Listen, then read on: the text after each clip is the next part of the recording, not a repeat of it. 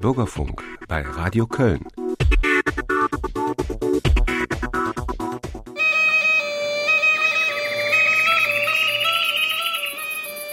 Grenzenlos, ein Journal für Menschenrechte.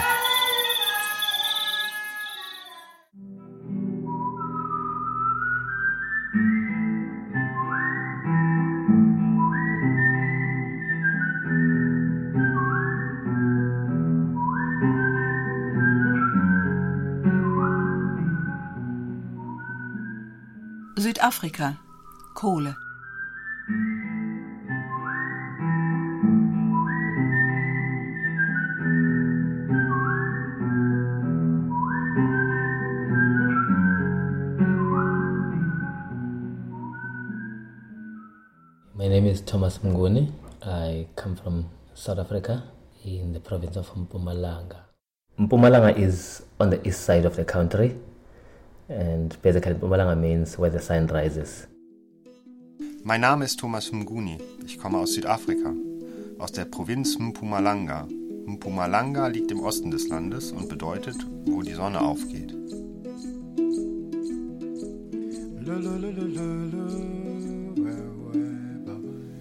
Provinz Mpumalanga ist bekannt durch ihre wunderbare Seenlandschaft. Große Süßwasserseen mit Scharen von Kranichen und Flamingos. Mpumalanga ist Partnerregion von Nordrhein-Westfalen. Rund 4 Millionen Menschen leben in der südafrikanischen Provinz. Die Gegend ist reich an Bodenschätzen und eine wichtige Industrieregion. Wie bei uns in NRW spielt Kohle eine wichtige Rolle.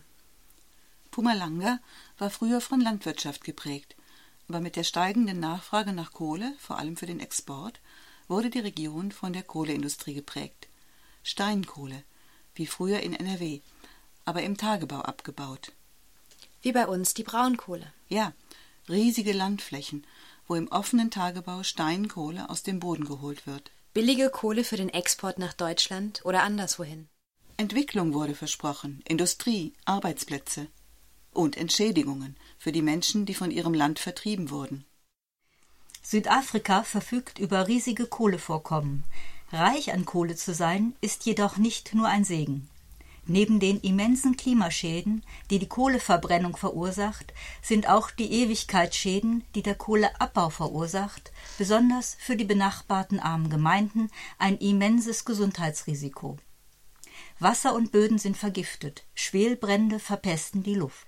So beschreibt es die Koordinierungsstelle Südliches Afrika, die Thomas Nguni nach Deutschland eingeladen hat. We were all made to believe, so to put it, that mining is only temporary land use, but I think with recent developments we've seen that this is not the case. The few areas Man hat uns glauben lassen, dass der Tagebau nur eine vorübergehende Nutzung ist. Aber so wie es sich bis heute entwickelt hat, sehen wir, dass es nicht so ist. Niemand konnte das Land hinterher nutzen, ob für Landwirtschaft oder etwas anderes. Es ist einfach verwüstet, alles. no one could use that piece of land either for agriculture or for settling people. It's just wasted altogether. Grundwasser und Oberflächenwasser sind durch Schwermetalle und Schwefel vergiftet. Dadurch wird auch der Anbau von Lebensmitteln für den eigenen Bedarf oder den Verkauf bedroht. Viehzucht wird unmöglich. Immer wieder kommt es zu Minenbränden, durch die große Mengen an CO und CO2 in die Luft gelangen. Die Kinder werden krank, bekommen Asthma. Der Tagebau verwüstet die Landschaft. Wenn die Minen ausgebeutet sind, klaffen riesige Wunden in der Erde. Rund 6500 Minen wurden in Südafrika nach dem Auskohlen einfach aufgegeben, liegen gelassen. Wüstes Land. Die Minenindustrie kümmert sich nicht im geringsten um die Sanierung. Die Regierung kontrolliert kaum. Früher lebten die Menschen von der Landwirtschaft. Wir fragen Thomas Nguni, ob sie das Land freiwillig hergegeben haben. Und gab es ausreichend Entschädigungen? Some of them have been working on the farm for the official landowner. They will only compensate the landowner for the land, not for the loss of production, but they compensate for the land, which means the owner and his or her employees in the farm kind of lose their sustainable livelihoods. With the development of more mines, we're seeing more and more people being impoverished rather than developing in the process. Einige von den Leuten haben auf Farmen gearbeitet, für den offiziellen Landbesitzer. Nur die Landbesitzer werden überhaupt entschädigt, nicht für den Produktionsverlust. aber sie erhalten eine Entschädigung für den Verlust des Bodens. Das bedeutet aber, der Landbesitzer und seine Arbeiterinnen und Arbeiter auf der Farm verlieren ihre Existenzgrundlage. Mit dem Entstehen von immer mehr Minen sehen wir, dass immer mehr Menschen verarmen, anstatt dass es ihnen besser geht. But also we've seen people were forced, even if they didn't want to move, then the mining industry will just move into the farm and begin their operations, endangering the people's life. If there is livestock, they also endanger the livestock that is there. So kind of people have like no choice at all cost now. They have to move. Aber ich habe auch gesehen, wie Leute gezwungen wurden auch wenn sie nicht wegziehen wollten. Die Minenindustrie geht einfach auf die Farm und legt los. Und sie bringen das Leben der Menschen in Gefahr, ihre Gesundheit. Also die Leute haben überhaupt keine Chance. Sie müssen weg im Interesse ihrer Sicherheit. Und das ist ein allgemeiner Trend. Ich habe eine Menge Leute gesehen, gerade auf dem Highfield, die umgesiedelt wurden, ohne angemessene Entschädigung oder ohne zu berücksichtigen, dass sie nicht nur ihr Land verlieren, auf dem sie leben, sondern ihre Lebensgrundlage. We need to preserve the little land that we have. Coal mining is like, in fact, mining at any level. There's no way to minimize the destruction. It's very destructive from the onset because even if you look into the top surface of the soil that has to be removed, it's huge quantities. So from the onset, it's very destructive. The other levels of damage they cause into the ecosystem, it's like it follows the, the very first phase. It's, it's very destructive. Das bisschen Land, das wir noch haben, müssen wir bewahren. Kohleabbau ist wie aller Bergbau. Da gibt es keinen Weg, die Zerstörung zu verringern. Schon von der Oberfläche her ist es sehr zerstörerisch. Die riesigen Abraummengen und auch auf den anderen Ebenen, all der Schaden, der dem Ökosystem zugefügt wird, ist es sehr zerstörerisch.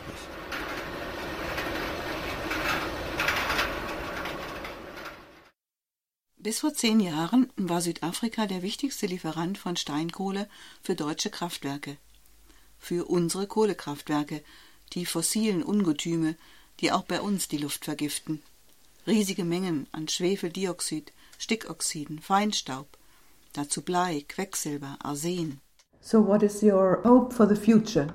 My hope, what we as an organization are looking for is to go away from fossil fuel industries and rely on our natural resources. When we mine this coal, we, we mine it under the pretext that uh, we need the coal to produce our energy. So currently we've got like 12 power stations within the region, but we also have a huge number of people who are living without electricity. Wir fragen Thomas, was seine Hoffnung für die Zukunft ist. Wofür kämpft er als Koordinator der Greater Middleburg Residents Association zusammen mit den Anwohnern in seiner Heimat. Meine Hoffnung und wofür meine Organisation arbeitet, ist wegzugehen von den Industrien, die mit fossilen Brennstoffen verbunden sind, und sich auf natürliche Ressourcen zu stützen. Wenn wir diese Kohle abbauen, tun wir das unter dem Vorwand, dass wir die Kohle brauchen, um unsere Energie zu produzieren. Augenblicklich haben wir zwölf Kraftwerke in der Region, aber wir haben zugleich eine große Zahl von Menschen, die ohne Strom leben. We need to move away from fossil fuels and consider using renewables for our energy needs. Und ja, das stimmt. Wir haben ein recht gutes Wetter. Manchmal ist es sehr sonnig, manchmal windig. Wir haben enorme Reserven für Wind und Solarkraft, die wir noch gar nicht nutzen. Ich denke, wenn wir mehr Mittel hier investieren könnten, dann werden wir eine gute und gesunde Gesellschaft haben. But of course, um, you are right. We've got a very nice, vibrant weather. sometimes it's very sunny. Sometimes it's like windy. You know, in certain areas we get a mixture of the two fairly well. So I think we've got like huge reserves that we're not tapping into in terms of both wind and solar. And I think if we could invest more resources in, in that, then we'll have a well and healthy society.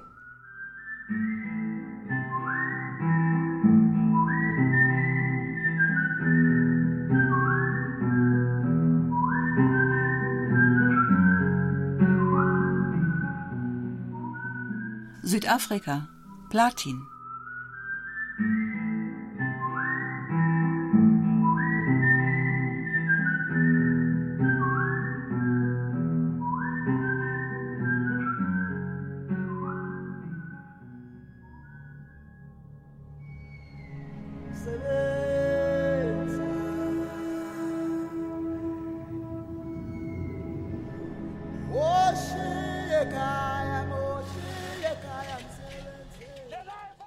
Im August 2012 traten die Arbeiter eines der größten Bergwerke Südafrikas, einer Platinmine des britischen Unternehmens Lonmin, in den Streik.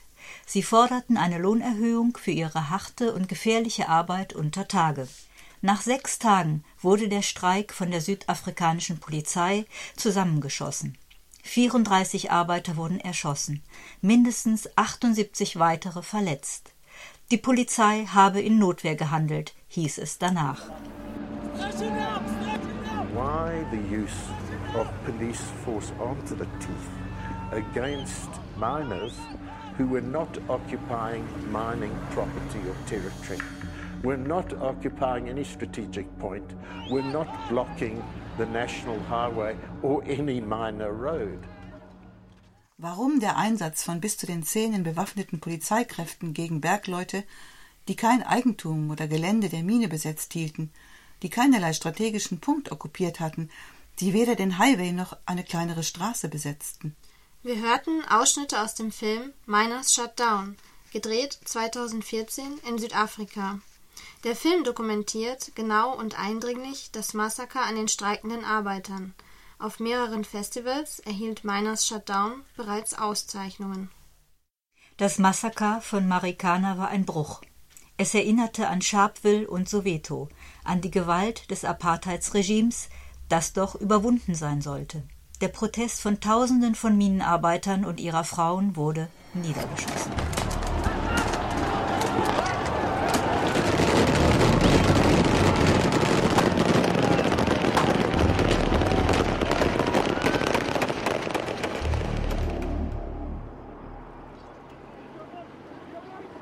Still remember vividly the face of those workers.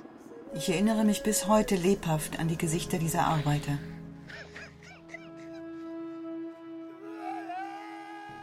Der Film lief im Herbst 2014 auf dem Kölner Festival Jenseits von Afrika.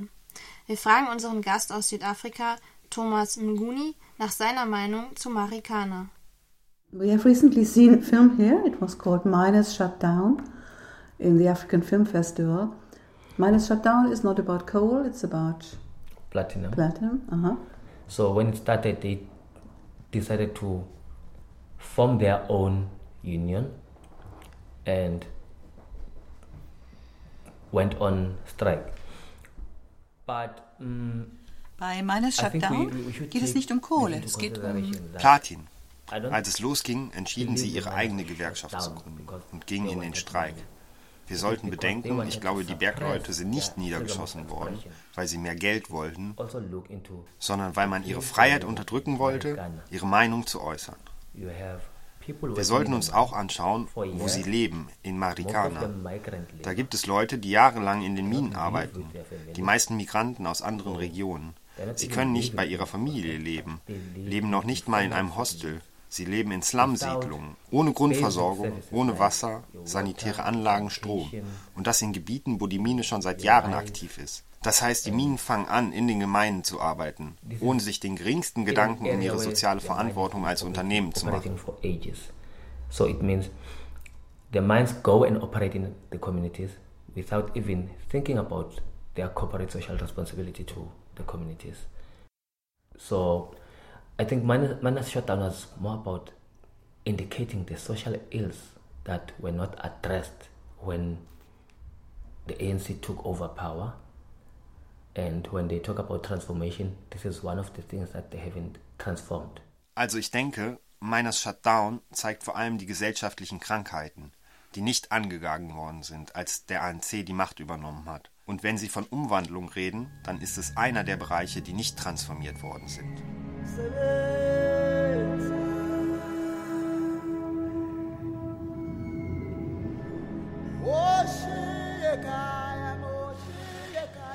Und trotz aller Morde, die Auseinandersetzungen gingen weiter und führten schließlich zum längsten Arbeitskampf in der Geschichte Südafrikas. Im Juni 2014 endete er nach fünf Monaten Streik. Ergebnis etwa 100 Euro mehr an Lohn im Monat. 500.000 Bergleute arbeiten in den Minen Südafrikas. Sie arbeiten sechs Tage die Woche, neun Stunden am Tag. 70.000 Bergleute haben sich an den Streiks beteiligt. Fünf Monate dauerte der Streik.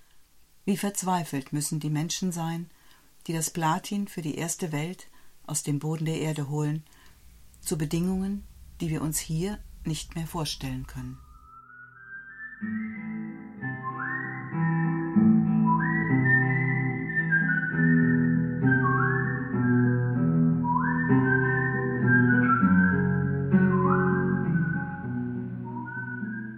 Köln Kohle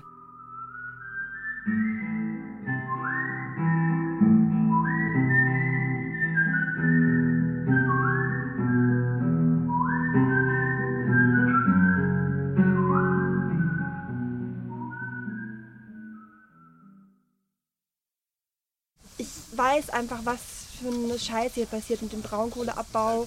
Ich meine, das ist dieses riesige Loch hier, das ist das größte Braunkohleabbauluch in ganz Europa. Und ich kann nicht nachts ruhig schlafen, wenn ich nicht wüsste, dass ich es zumindest nicht versuche, was dagegen zu tun. Für die heutige Sendung besuchten wir das größte Braunkohlerevier in Europa, ganz in der Nähe von Köln. Wir staunten über die riesige Mondlandschaft, die der Tagebau hinterlässt, und sprachen mit den Wald- und Wiesenbesetzern vom Hambacher Forst. Sie protestieren seit beinahe drei Jahren gegen den Braunkohleabbau. Wir stiefelten lange durch Matsch und Schneeregen. Dann sahen wir das Camp mit seinen Lehmbauten und Zelten vor uns liegen. Dahinter der Hambacher Forst, den man einen der letzten Urwälder Europas nennen könnte. Hier trifft man durchgängig auf 15 bis 20 Personen, die trotz der kalten Jahreszeit das Camp aufrechterhalten. Denn der Hambacher Forst soll dem Tagebau weichen. RWE will weiter Kohle fördern. Und das, obwohl internationale Umweltschutzorganisationen vor den Risiken der Kohleförderung und der Kohlekraftwerke warnen. Sie ist nicht nur durch hohe CO2-Emissionen die klimaschädlichste Energieform, sondern auch ein erhebliches Gesundheitsrisiko. So soll die Verbrennung von Kohle laut einer Studie von Hiel in Deutschland 2700 verfrühte Todesfälle verschuldet haben und gesundheitliche Schäden in Höhe von 6 Milliarden Euro verursachen. Diese Kosten, die die Hälfte des Jahresumsatzes von RWE ausmachen, trägt die gesamte Gesellschaft.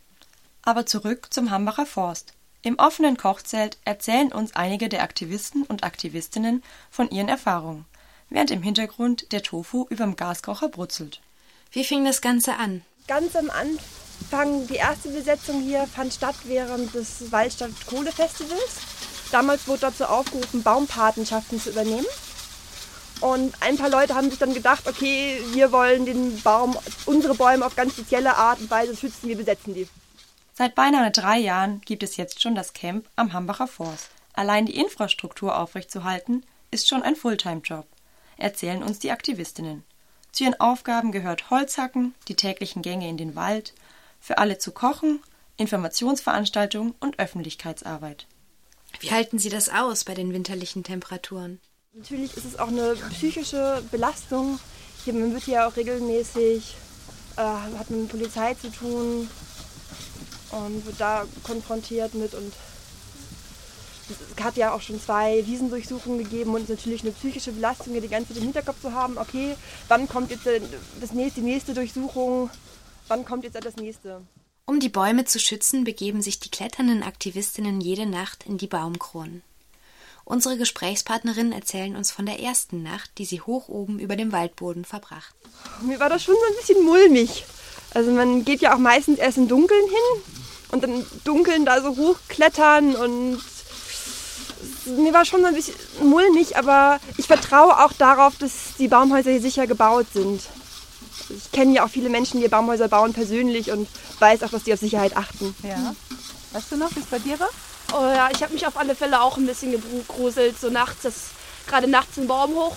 Das ist auch ein ziemlich krasses Gefühl. Da merkt man, wie klein man im Gegensatz zum Wald ist. ist weil man klettert ja von Ebene zu Ebene. Man ist dann ganz unten an und dann kommen diese riesigen Stämme und man klettert weiter, ist ganz angestrengt und dann geht es noch weiter und dann kommen erst die Baumkronen. Die Wald- und Wiesenbesetzenden sind international vernetzt und empfinden sich als solidarisch mit Menschen in anderen Teilen der Welt, die unter den Auswirkungen von Umweltzerstörung und Enteignung leiden und noch nicht einmal entschädigt werden. Internationale Unterstützerinnen finden ihren Weg zum Hambacher Forst, aber auch vor Ort bestehen gute Beziehungen. Lokale Supermärkte versorgen sie mit abgelaufenem Brot und Gemüse. Aus den internationalen Besuchen versucht man ihnen juristisch einen Strick zu drehen. Und hier auf der Wiese kommt nochmal das Versammlungsrecht hinzu. Da, ist auch, da wird momentan auch versucht, uns das anzuhängen, dass der Protest hier international ist, weil das Versammlungsrecht offiziell nur für deutsche Staatsbürger gilt. Oh. Da sieht man ja auch schon ein bisschen diese rassistische Gesetzgebung, die wir in Deutschland haben. Hm. Dass Menschen, die nicht von hier kommen, hier nicht protestieren dürfen. Dabei ist es völlig klar, dass durch Klimawandel und Feinstaubbelastungen Menschen über Ländergrenzen hinweg von Umweltgefahren betroffen sind. Die Polizei änderte unterdessen ihre Strategie im Umgang mit den Protestierenden. Bei der letzten Besetzung, bei der letzten Räumung im Dezember hat die Polizei gar nicht mehr versucht, uns zu räumen. Die haben versucht, uns auszuhungern.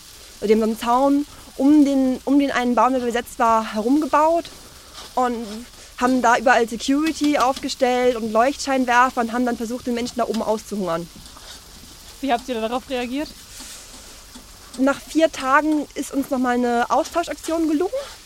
Den Menschen auszutauschen? Die Menschen da aus dem Baum auszutauschen, indem wir wirklich mit eine Mahnwache angemeldet haben und von dieser Mahnwache dann aus mit 30, 40 Menschen dahin gegangen sind, durch die Zäune durch und den Menschen da auf dem Baum ausgetauscht haben, weil er natürlich nach vier Tagen da oben völlig erschöpft war. Und wozu das alles?